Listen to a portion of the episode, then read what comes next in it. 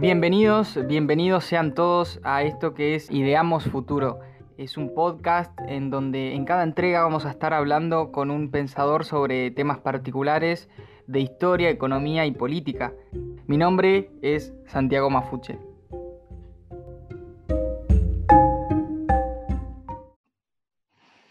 Bien, estoy con el profesor de filosofía Juan Denis. Es, un honor estar con él porque yo lo conozco al profesor desde que hacía videos en la, en la, cancha de fútbol, en el arco, no sé si, se acordará, y desde ahí lo, empecé a seguir en Instagram, intercambiamos algunos mensajes, eh, y por suerte ahora tengo el, agrado de hacerle una entrevista, de hablar de, este pensador que, habla de la, de la sociedad de, ahora, así que es sumamente interesante. ¿Cómo está, profesor? ¿Cómo estás, eh, Santiago? Muchas gracias por, la entrevista, muchas gracias por la buena onda. Y bueno, qué bueno que, sigas el canal desde épocas donde se hacía todo un poco más improvisado. Bien, eh, eh, quiero hacer una pequeña salvedad antes de empezar, que esto es meramente una exposición del, del, pensamiento, no es que estemos de acuerdo ni tampoco en desacuerdo, por ahí le puedo hacer alguna pregunta al profesor de si está de acuerdo con este pensamiento o no, pero lo, primordial es exponer los pensamientos nada más. Así que empecemos con, la primera pregunta. Yo creo que, es clave esta, eh, para ir después desarrollando a lo largo de, esta charla. Para, para este pensador, ¿cambió la forma de explotación porque según lo que entendí, ya no vivimos en una sociedad, en esa sociedad que criticaba Foucault, por ejemplo, del disciplinamiento por parte de instituciones como, por ejemplo, la educación eh, o instituciones de la salud, en donde reinaba también aparte el deber, por así decirlo. Ni tampoco la sociedad que criticaba Marx, en donde el proletariado era explotado con su cuerpo, con exigencias físicas. Es decir, Ahora solo nos explotamos a nosotros mismos siendo nuestros propios jefes y tampoco ya no hay un, deber, sino un poder hacer para así, por ejemplo, cumplir nuestros sueños. Eh, es básicamente lo que llama la sociedad del, rendimiento Byung-Chul Han, ¿no? Perfecto. Sí, eh, lo has eh, descrito muy bien, muy bien. es esa la descripción. lo que plantea Han es un, un cambio en la vieja dialéctica marxista del obrero explotado y el burgués explotador. Em, a lo largo de la historia, estos dos conceptos se fueron, eh, fueron siendo conflictivos, entonces siempre se entendió que el obrero mm, eh, tenía que trabajar porque el mandato social no le permitía otra cosa más que trabajar, ante esa situación, el obrero, según el marxismo, eh, solamente tiene para ofrecer su fuerza de trabajo, en cambio, el capitalista toma las decisiones porque es el que tiene el efectivo y el capital.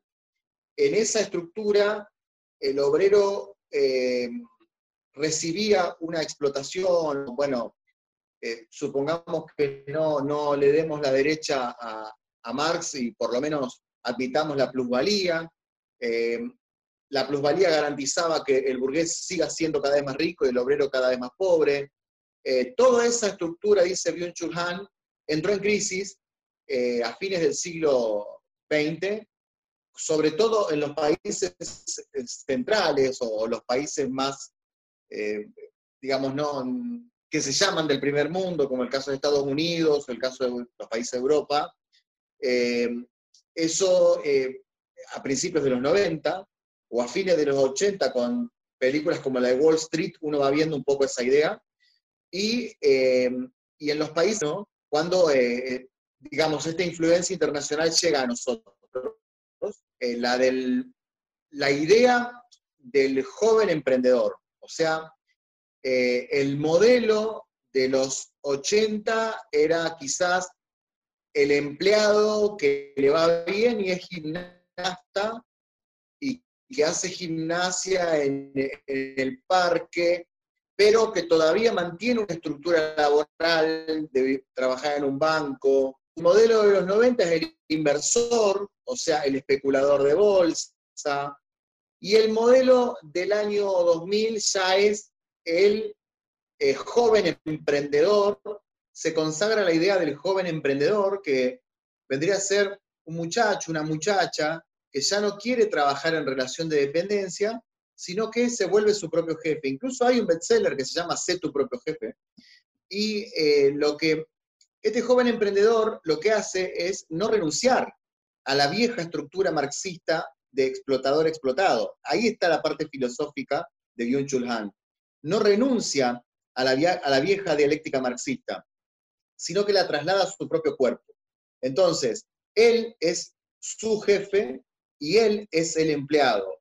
Y él se exige a sí mismo eh, explotándose. Lo que pasa que al, ser un bucle propio, al ser, eh, digamos, al, al, lanzar la explotación contra sí mismo, el cuerpo no aguanta. Por eso el libro más famoso de él se llama La sociedad del cansancio, porque la gente termina cansada, depresiva, o sea, nosotros hoy terminamos cansados y depresivos porque hemos atacado nuestro propio cuerpo con trabajo ante la imposibilidad de decirle que no a nuestros gustos. Ese es el tema. Mira, te voy a poner un ejemplo muy de mi ciudad. Eh, acá en Santa Fe eh, es muy famosa a nivel nacional por la cumbia santafesina. En la década del 70, eh, en, en, la ciudad capital había, por ejemplo, más o menos 15 locales bailables de cumbia. Y hoy hay tres en la ciudad. O sea, si uno quiere ir, tiene que salir de la ciudad hacia afuera. Además estamos en pandemia, es otra cosa, pero supongamos que hubiera, entre comillas, normalidad. Eh, la pregunta es por qué antes había 15 y ahora hay, hay 3, eh, si el obrero incluso hoy tiene mayores derechos laborales que hace 40 años atrás. O sea, hay un progreso, hay un progreso. O sea, no, no, no es lo mismo que hace 40 años atrás. Hay regulaciones mejores. ¿Por qué pasa eso?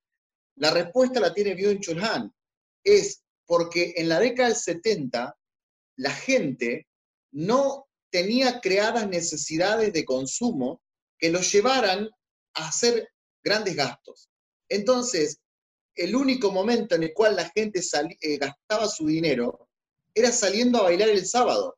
Después no tenía ni televisión, ni televisor por, eh, eh, televisión por cable, nada. Si tenía un televisor, tenían dos o tres programas una radio, como mucho, eh, no, no, existía en los 70 el consumo excesivo de la ropa como existe hoy, y no existían los dos grandes gastos que tenemos nosotros, que son el Internet, del que hablábamos fuera de micrófono, y, em, y la, compra de dispositivos móviles, o sea, la compra de un celular, la compra de una, de una notebook. Entonces, hoy la gente sale a bailar menos porque está gastando mucho dinero en eso. Entonces, eh, no es que antes había más riqueza y ahora hay más pobreza, sino que el sujeto de rendimiento se crea realidades propias y no gasta quizás en salir a bailar el sábado como único gasto. No es que dice voy a apartar dos mil pesos como mi único gasto de la semana, sino que tiene que comprar 4G, tiene que recargar el celular, tiene que eh, salir del Motorola y meterse en un iPhone, tiene que, bueno, un iPhone imposible en Argentina, pero salir de Motorola y meterse en un Samsung, o sea, le va buscando alternativas, ¿no? Eso es lo que Han llama la creación de necesidades para autoexplotarte más. Cuando te querés acordar, te compraste tantas cosas que no tenés tiempo laboral para poder cubrirlo. Entonces empezás a dormir menos, empezás eh, a, sentirte mal porque no estás comiendo bien, no descansas los domingos. Ese es el peligro de la sociedad cansancio.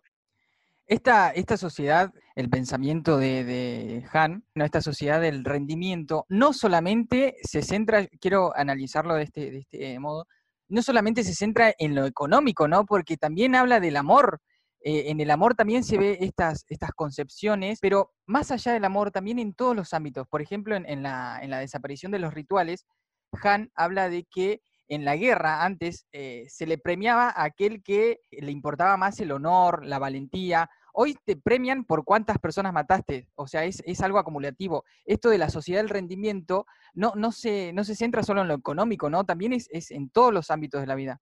Claro, eh, lo que Han observa es que el impacto productivo económico que en Occidente siempre es el motor de la vida cotidiana, porque eh, es increíble cómo configuramos nuestra existencia. Eh, no, no tomamos conciencia de eso. Eh, el sujeto medieval, no por, por decir, por poner un ejemplo, no configuraba su existencia en base al dinero, sino en base a Dios. Ahora nosotros configuramos nuestra existencia en base al dinero porque, por ejemplo, nos vinculamos en el tiempo sobrante de la producción. Es decir, un matrimonio se encuentra y se da un par de besos después de haber trabajado 10 horas cada uno. Y a veces ni siquiera tiene tiempo de hacerlo. Un grupo de amigos se junta un miércoles en una peña, cuando no había pandemia, se juntaba eh, para pausa, o sea, es más, ellos mismos le llamaban cortar la semana, ¿no? Para establecer una pausa en la sociedad productiva, ¿sí? Que incluso yo esto lo estuve trabajando en mis historias, pero no lo desarrollé. Hay que atacar el término vacaciones, porque las vacaciones, en realidad, son la, la mayor funcionalidad a la sociedad de rendimiento. Es decir, una persona que está eh, completamente arrojada, como nos pasa al 99% de nosotros, a la sociedad de rendimiento, eh, está exhausta, está cansada, está completamente, eh, o sea, es, muy, muy, su vida es un cumplimiento absoluto, y cuando tiene momentos de distensión, esos momentos de distensión son momentos donde aplica también la estructura de cumplimiento. Entonces, por ejemplo, eh, salís una semana de vacaciones y en vez de ir con tu familia y relajarte, tenés que sumar la mayor cantidad de excursiones posibles. Tenés que sacar mucha cantidad de fotos. Tenés que conocer la mayor cantidad de lugares que tenga el, lugar que estás visitando. Te estableces una disciplina. Por ejemplo, es muy interesante esta discusión de amigos en la cual, eh, por ejemplo, el amigo A plantea que se fue de vacaciones a Mar del Plata y por la mañana dormía, porque entre otras cosas, durante el año no durmió esa persona. Y los amigos que están muy enmarcados en la sociedad de rendimiento que dice Han, le plantean, le dicen, eh, pero ¿cómo vas a dormir? Estás de vacaciones. Tenés que levantarte temprano e ir a ver el mar. Fíjate vos hasta dónde llega la idea del rendimiento, de la autoexplotación, que ni siquiera vemos como positivo, el, es el, estar durmiendo en vacaciones. O sea, eh, trasladamos eh, el esfuerzo, trasladamos el cumplir, trasladamos la cantidad a las vacaciones. Entonces, eh, lo que vos mencionabas de la sociedad, de, la, de la desaparición de los rituales, o el tema del eros y del amor, es también lo mismo, porque es, muy, es muy difícil establecer vínculos fuertes y definitivos en una sociedad donde ya no es solamente de consumo, sino de rendimiento. Es decir, en la década del 80 vos tenías no una sociedad de rendimiento, sino de consumo. Personas que compraban cosas que no necesitaban. Hoy las personas han sumado un puntito más. No solamente consumimos mucho, sino que trabajamos mucho para consumir más de lo que estamos consumiendo. O sea, además de ser sociedad de consumo, somos sociedad de rendimiento. Y eso impacta directamente en el amor, porque el sujeto de producción, estoy hablando de un muchacho que se va a vivir solo a los 25, 30 años, o de una muchacha que se va a vivir sola a los 25, 30 años, dedica su vida a trabajar muchísimo, primero para pagar el alquiler porque se va a vivir solo o sola, y dedica su vida al esfuerzo para poder sostener una estructura de éxito que todos tienen que ver. Eh, me compro una moto, me visto bien, eh, me compro un buen reloj. Entonces, como tiene que sostener eso, no entra el amor en ese circuito. Lo que entra es la satisfacción erótica necesaria para poder seguir produciendo. Entonces, eh, las relaciones se vuelven más pequeñas se vuelven más insignificantes, porque un pibe de 28 años se vincula con una chica de 25 eh, en la relación sexual nada más, porque le cuesta establecer un vínculo definitivo. y decir, vamos a ponernos de novio, o vamos a vivir juntos, o vamos a encarar un proyecto juntos, porque tienen que dedicar mucho tiempo a la producción, porque ella está abocada a progresar, ¿no? Lo que nos han dicho. Y él también está abocado a progresar, con el agravante de que las redes sociales abrieron las posibilidades de vincularnos eh, eh, con muchísimas personas. Entonces esa chica hoy tiene contacto con 100 chicos y ese chico tiene contacto con 100 chicas. Entonces cuesta mucho más estrechar los horizontes para relacionarse porque está todo en estado de abierto absoluto y está todo en estado de consumo absoluto. Entonces yo creo que una de las agonías que tiene el Eros es que estamos demasiado tiempo ganando dinero y progresando, y quien está en estado de ganar dinero y progresar no tiene ganas de sufrir por amor, porque si sufre por amor, eh, va a cargar mal la nafta en la estación de servicio. Si sufre por amor, va a atender mal el kiosco. Si sufre por amor, no va a atender bien la empresa en la que la contrataron. Y si sufre por amor, no va a poder vender lo que tiene que vender en el día. Entonces ahí es donde el amor muere, porque ya no hay lugar para el amor, porque las 24 horas estamos trabajando.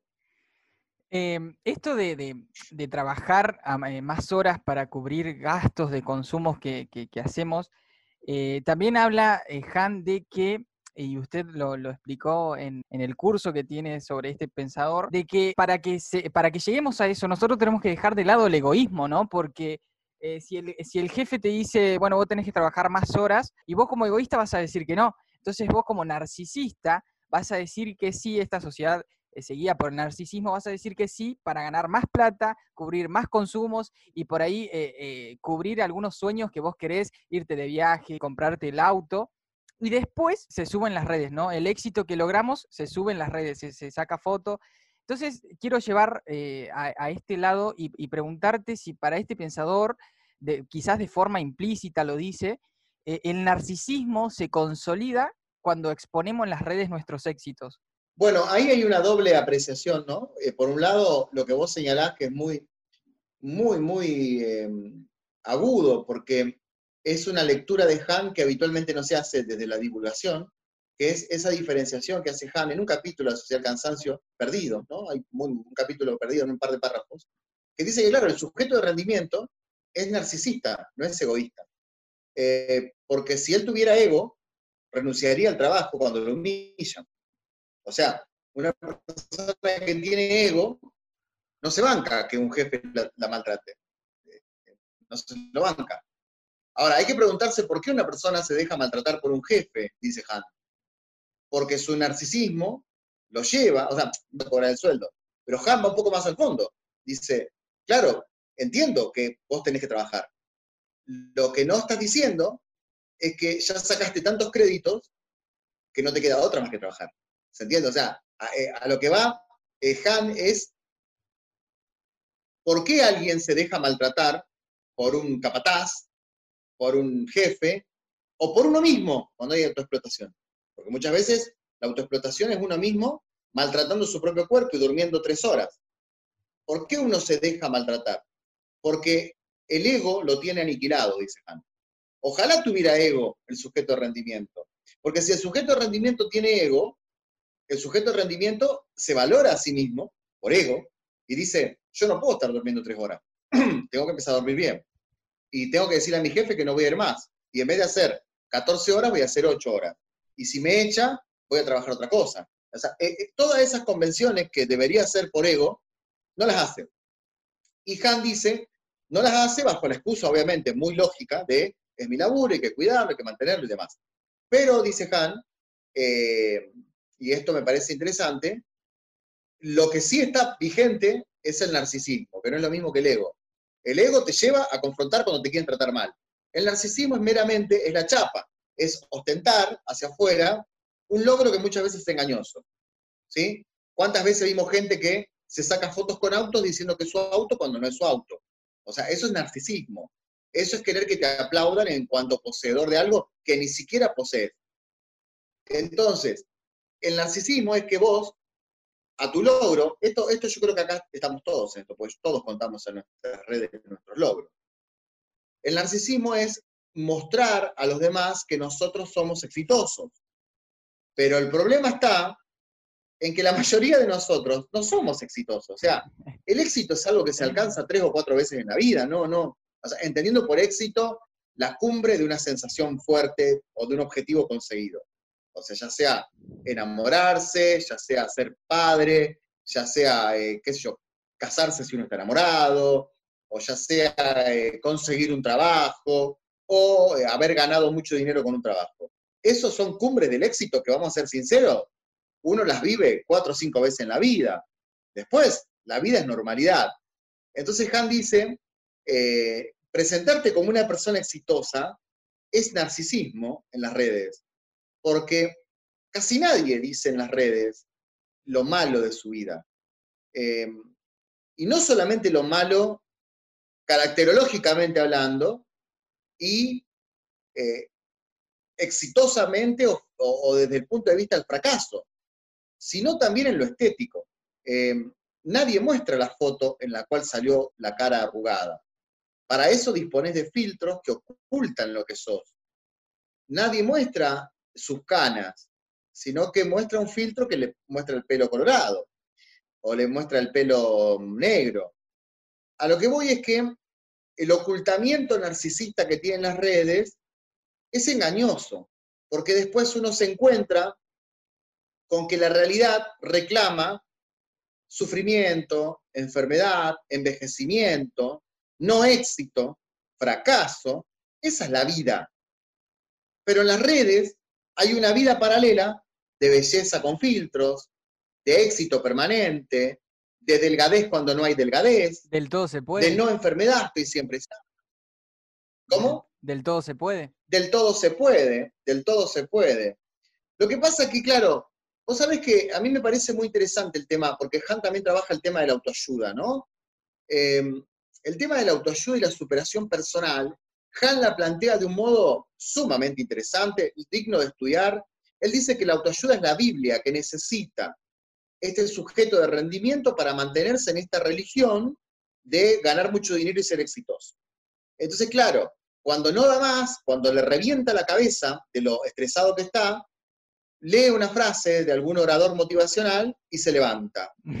Cuando está muerto, porque, porque realmente eh, el cuerpo no le da más y es sábado a la tarde y no puede ni siquiera llevar a la plaza a su hija de lo reventado, cansado que está, escucha, a un orador motivación o lee un libro que se llama Todo es posible eh, y sale nuevamente al mundo laboral, ¿no? Algo parecido a lo que Marx planteaba en el siglo XIX, cuando decía que el obrero el domingo iba a la iglesia y el sacerdote o el pastor le decían que no, no hay problema con sufrir porque iba a ir al cielo, entonces la religión terminaba jugando un papel funcional al burgués. Claro, porque la religión lo, lo, mantenía contento al obrero y el, lunes el obrero volvía a ser explotado y el burgués volvía a ganar dinero, ¿sí? Ahora, lo mismo ocurre hoy con, la autoayuda, pero en la autoexplotación. Es decir, en vez de tener un mensaje dominical de un sacerdote, tengo un orador motivacional que me dice que todo es posible. Entonces, Ahora, también es verdad. Se podría decir que el, eh, como Marx decía, la religión es el opio del pueblo, ¿Se podría decir que la autoayuda en este caso sería el opio del pueblo? La autoayuda sería, claro, el opio del sujeto eh, de rendimiento, más que del pueblo. Porque Marx dice pueblo porque está en un contexto donde los obreros son todos iguales. O sea, él los lee a los proletarios como pueblo por, por el hecho de que a todos los ve iguales. Ahora, el problema está en que hoy el sujeto de rendimiento ya eh, no, o sea, no todo el mundo es sujeto de rendimiento, ¿se entiende? Entonces, eh, yo diría que el opio hoy es, eh, yo más que permití, Santiago, porque vos sabés que hay oradores motivacionales, incluso algunos coach, que son serios, o sea, algunos han tomado cursos conmigo y han leído a Heidegger, han leído a Freud, o sea, han buscado eh, un poco más de seriedad y no dicen, por ejemplo, una pavada como todo es posible. ¿Se entiende? O sea, la frase todo es posible, eso sí es el opio del sujeto de rendimiento. Pero también es necesario en todas las culturas un cierto optimismo para poder construir una pirámide. No sé si se entiende. Yo, ahí es donde yo disiento con mis colegas de filosofía que la mayoría creen que la autoayuda es lo no filosofía. No, no creo que sea así. Eh, hay, eh, cuando uno lee los filósofos antiguos, establecen una autoayuda. O sea, vos leyendo el libro te ayudás a vos mismo. O sea, etimológicamente hay, cuando yo leo la ética de Aristóteles, hay una ayuda mía personal. Lo que a mí me molesta, y le molesta a Han, y creo que te molestará a vos y a todos, es la frase vacía que impacta por su sonido y que termina matando gente, porque un día el tipo le da un paro cardíaco lo que no descansa. ¿Se entiende? Eso es lo que me molesta. El decir todo es posible o lo que te pasó es para mejor. Eso sí me molesta. Ahora, cuando una persona hace una reflexión filosófica sobre, qué sé yo, las palabras que está usando para analizar su vida, o sea, si vos todo el tiempo decís que sos un miserable, eso también está mal, ¿me entendés? O sea, eh, no digo que salgas de esa con autoayuda, digo que hay autores serios que te ayudan quizás a ser un poquito más optimista, pero no es el optimismo del rendimiento, sino el optimismo de sonreír ante la vida, que es necesario, hasta científicamente está comprobado que la gente que es optimista vive más, ¿sí? Eso no lo podemos negar.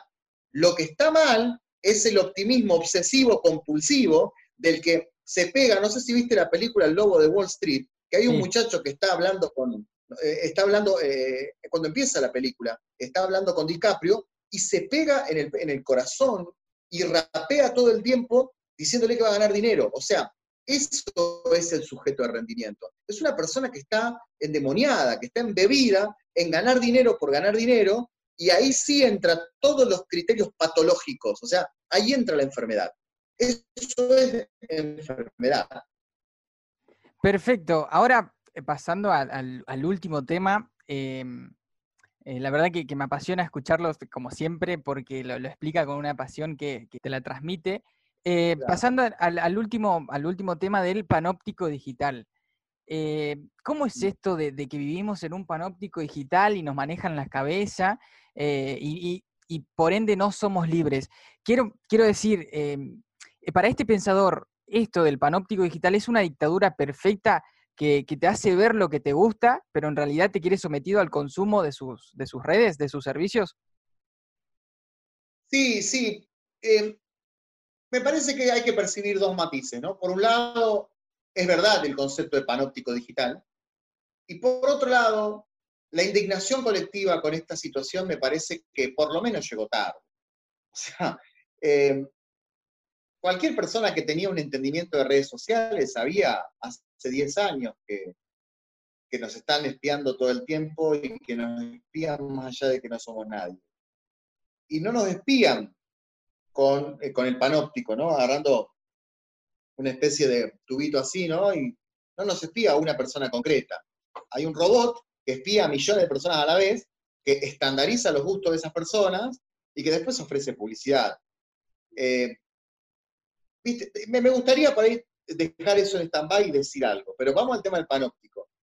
El panóptico, eh, digamos, el tradicional panóptico que nosotros conocimos en las clases de sociología en el secundario, bueno, era eh, una sociedad donde todos estemos espiados por una especie de, dictador que nos diga, que, que, nos esté mirando todo el tiempo. Esto hacía temblar a los intelectuales hace 50 años, hasta que un día empezaron a poner cámaras en la ciudad y hoy todo lo que ocurre en la ciudad se puede registrar.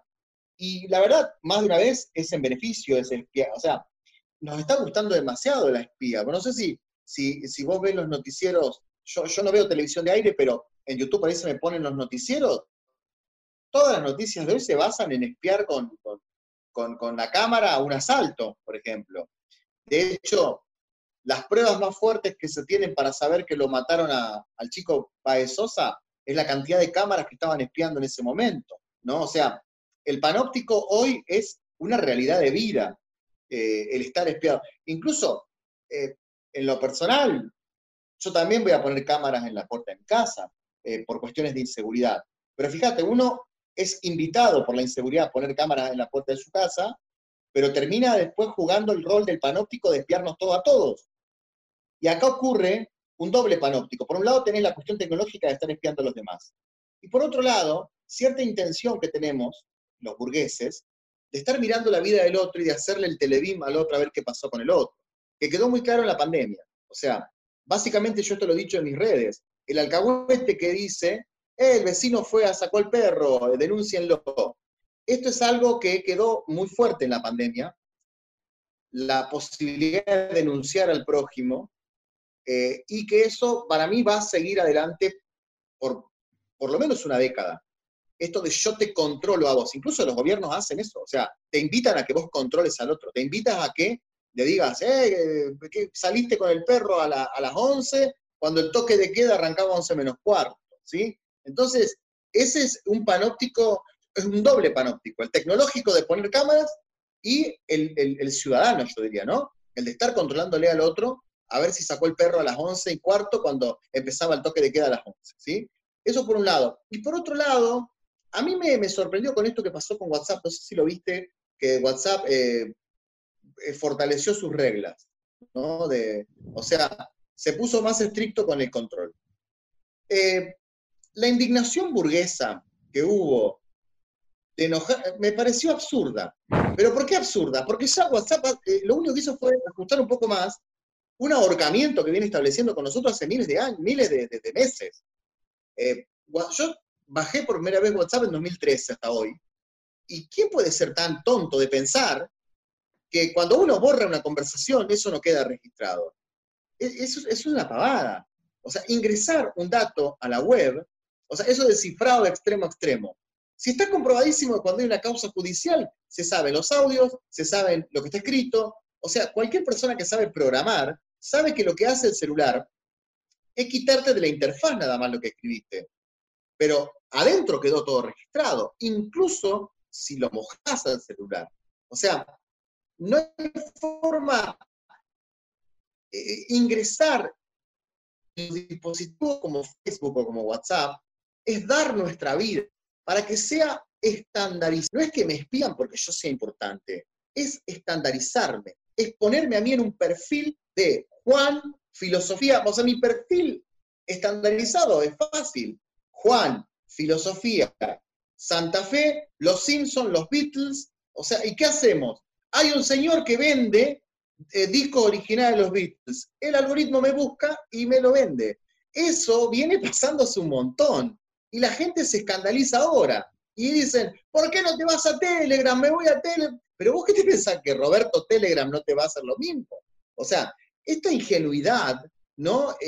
con las redes, a mí me asombra. Realmente estamos en un sistema de, espionaje permanente, en un sistema social de espionaje, que ya no tiene ningún tipo de solución ni vuelta atrás.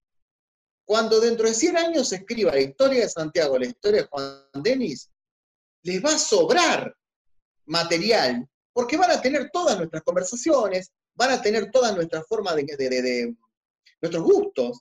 O sea, hoy encontramos una carta de Sarmiento y los historiadores están 10 años estudiándola. ¿Te imaginas dentro de 100 años? O sea, eso me parece un poco inocente eh, y me indignó la indignación burguesa por lo de WhatsApp. Eh, pasando a la, última pregunta ya, me, gustaría tomar el, concepto de libertad, que, Han lo que hace es retrotraerse al, significado etimológico de la palabra libertad en alemán, que significa estar en amigos. Y, yo lo, relaciono con, eh, en el libro este de la desaparición de los rituales, que plantea que como estamos continuamente rindiendo culto al yo, eh, mostrando nuestros éxitos, mostrando nuestra cara desperfecta con filtros, hay una hipercomunicación pero no hay una comunidad. Estamos todos concentrados en la exposición del yo y nos olvidamos del otro. Entonces es como que todos estamos gritando y nadie se escucha a nadie, pero estamos, gritando cada uno eh, nuestras cualidades. Esto lo que hace para, este pensador es una pérdida de libertad, ¿no? Porque justamente la libertad es estar entre amigos, es estar en la comunidad. Eh, y, esto se está, eh, con esto se está deteriorando la libertad, ¿no? Claro. Mirá, la, idea de Kant de, libertad, ¿no? Esa idea alemana, me suena, viste, muy heideggeriano, estar en la casa, estar en el hogar, o esta cosa de Heidegger de el sujeto, el Dasein se, relaciona afectivamente con los demás. Eh, mirá, yo te diría que sí y no, sí y no. Em, filosóficamente, el sujeto actual reclama libertad. Eh, yo soy un obsesivo de ese reclamo. Pero el concepto que se maneja en el siglo XXI de libertad ya no es ese concepto profundo de libertad que menciona Han. Porque si libertad es mi compromiso con los demás, hoy que el otro es un infierno, hoy que el otro es un límite, porque el liberalismo ha dejado sus huellas filosóficas en nosotros, hoy que vos ingresás, Santiago, a un tren, a, un colectivo, supongamos que no hubiera pandemia, y tenés 30 personas dentro de un colectivo, eh, cada una ensimismada en su auricular, eh, creo que seguir hablando de libertad como comunidad es como mínimo ingenuo. Me parece que lo ideal sería garantizar una libertad individual que sea respetuosa del misterio ajeno, del misterio del otro. Lo que pasa es que lo que yo estoy planteando es tan utópico como lo que plantea Ham, pero quizás es un poquito más cercano a lo que está ocurriendo. Porque hoy vos tenés una sociedad donde 30 personas viajan en un colectivo y las 30 están indistintas. Y las 30 están encerradas en su vida. ¿Cómo haces para plantear una comunidad ahí? Es muy difícil. Ahora, lo que sí puedes plantear es que el que está escuchando eh, los redonditos de ricota no escuche lo suficientemente fuerte como para molestar al que está escuchando Damas Gratis, que está al lado. Eso es, creo yo, el nuevo rumbo que tiene que tomar la libertad. Es un repliegue autista que tiene que respetar el misterio del otro. Pero claro, Han es un pensador eh, muy, muy del sentimiento, muy de, lo que significan las cosas en comunidad, muy de los auténticos conceptos de palabras como amor, como incluso Heidegger dice que la palabra ética significa eh, autenticidad en la propia casa. Claro, es verdad. O sea, uno en la casa es auténtico, uno es ético en la casa. Eh, ¿Por qué? Porque, por ejemplo, yo en casa camino descalzo y ese es mi verdadero ser. Eso es lo que soy.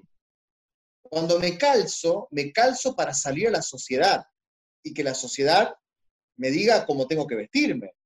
Pero mi auténtica ética es andar descalzo si hace calor. Lo mismo pasa con la libertad. O sea, ¿cómo, la pregunta filosófica que quedaría es, ¿cómo construir una libertad auténtica o por lo menos razonablemente auténtica en una sociedad donde entras a un colectivo y los 30 están escuchando 30 canciones distintas?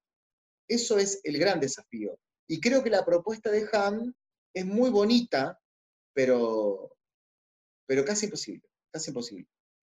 Bien, profesor, eh, le agradezco, la verdad que eh, fue muy grata la charla, la entrevista, así que espero en un futuro lejano, ya para no, no molestarlo tanto, en un futuro lejano eh, poder charlar de otra cosa, así que muchísimas, muchísimas gracias. Bueno, lo personal me, me pongo a disposición para cualquier otra entrevista, no me molesta nunca hacer entrevistas y nada de eso, eh, enero para mí fue, soy, un sujeto de rendimiento, enero eh, para mí fue, sí, no, no, la mayoría, todos los docentes, todos los docentes están de vacaciones ahora, y yo en lo personal, desde que arrancó el primero de enero, no me tomé ni un día de vacaciones, así que por eso también estoy calculando los tiempos, te dije hagamos la entrevista en esta hora, pero obviamente me voy a tomar algún descanso después más adelante y podríamos nuevamente hacer otra entrevista, hablar otro filósofo, así que no hay problema. Gracias por la buena onda de siempre y un saludo a Chaco, un lugar maravilloso.